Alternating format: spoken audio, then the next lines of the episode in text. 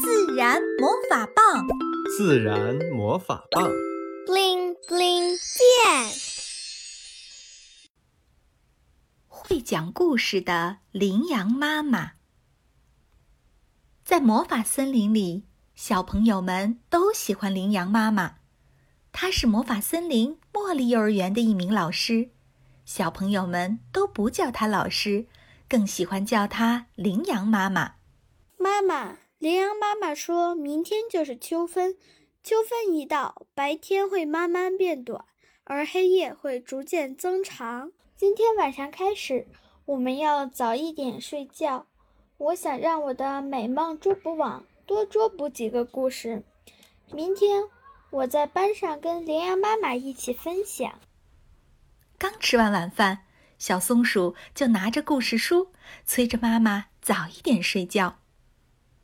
第二天早上，小松鼠早早来到了幼儿园。不嘛不嘛，我不要去上幼儿园。刚到门口，看见一只棕色的小猫躲在猫妈妈的身后，哭着不肯进幼儿园。小松鼠猜想这是他们幼儿园新来的小伙伴。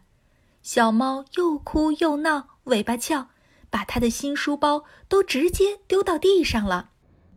小松鼠刚准备走过去帮小猫把书包捡起来，就见羚羊妈妈走了出来。早上好啊，你就是新来的小猫咪咪吧？羚羊妈妈捡起漂亮的小书包，递给了小猫妈妈，然后蹲下身子来，笑盈盈地对小猫说：“看，今天秋分，我和小朋友们准备好了各种各样的蛋，一会儿我们要比赛立蛋。”还会有好听的故事呢。轻轻拉过小猫的手，羚羊妈妈拿出手帕擦了擦上面的泥，把一个蛋递给了小猫咪咪。小猫咪咪悄悄地低头一看，哎呀，老师给它的蛋上还画了可爱的咪咪，它心里有些欢喜。小猫咪咪从妈妈的身后走了出来，拉着羚羊妈妈的手走进了幼儿园。小朋友们排排坐，羚羊妈妈的故事就要开始了。小朋友们围坐成一个半圆，羚羊妈妈坐在半圆的前面，小猫咪咪紧紧地挨着羚羊妈妈，坐在它的左边。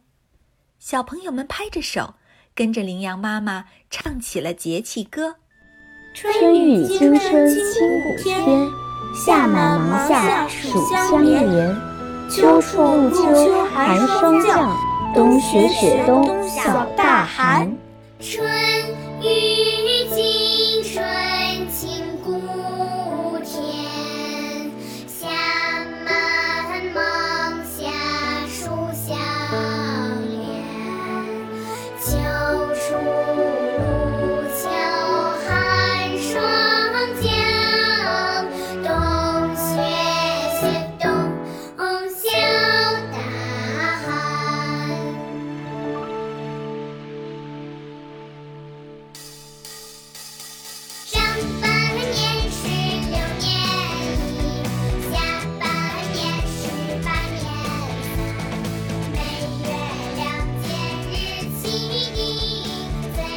友们唱得欢乐极了。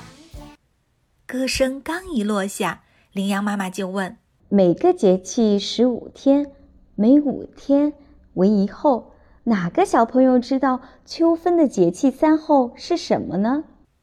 看着小动物们面面相觑，羚羊妈妈笑着自己回答了：“一候雷始收声，二候蛰虫披户。”三后水始和，一后雷始收声。雷公公为什么总是这么爱发脾气呢？轰隆隆的，像是要把天这面大鼓都快敲破了。古时候呀，人们认为那是因为夏天实在太热了。秋分之后，天气越来越凉，雷公公就不那么暴躁了，慢慢的收起了他的大嗓门。二后蛰虫披户，蛰虫是住在地下的小虫子，披户就是用土封住门口。小虫子们真是非常智慧，天气慢慢变冷了，用细腻的泥土把洞口封起来，就可以阻止寒冷的空气入侵它们温暖的家。这样，它们就可以暖暖和和地度过一整个秋冬。三后水始和，和是水干了的意思。秋分过后，雨会下得越来越少，天气慢慢变得干燥，这下水汽就会蒸发得更快，湖泊、河流中储存的水量就会渐渐变少，甚至变得干涸。这些日子，我们可以去野外观察观察，看看湖面是不是变低了，河水是不是变少了。小动物们听得津津有味儿。下课了都不愿意离开教室，紧紧地围在羚羊妈妈的身边。这天晚上，羚羊妹妹也早早地坐在床头，边看故事边等着羚羊妈妈。妈妈，今天你会给我讲哪几个故事呢？羚羊妈妈爱腻地抚了抚小羚羊的脸蛋儿。宝贝，你知道今天是什么节气吧？他轻柔地问小羚羊。当然啦，妈妈，您昨天就跟我讲了，今天是秋分了。小羚羊骄傲地回答：“是的，今天是秋分。每个节气十五天，每五天呀为一候。秋分有三候：一候雷始收声，二候蛰虫披户，三候水始和。雷公公为什么总是？”这么爱发脾气呢？妈妈身上飘来淡淡的茉莉花香，真好闻。这个故事好美妙。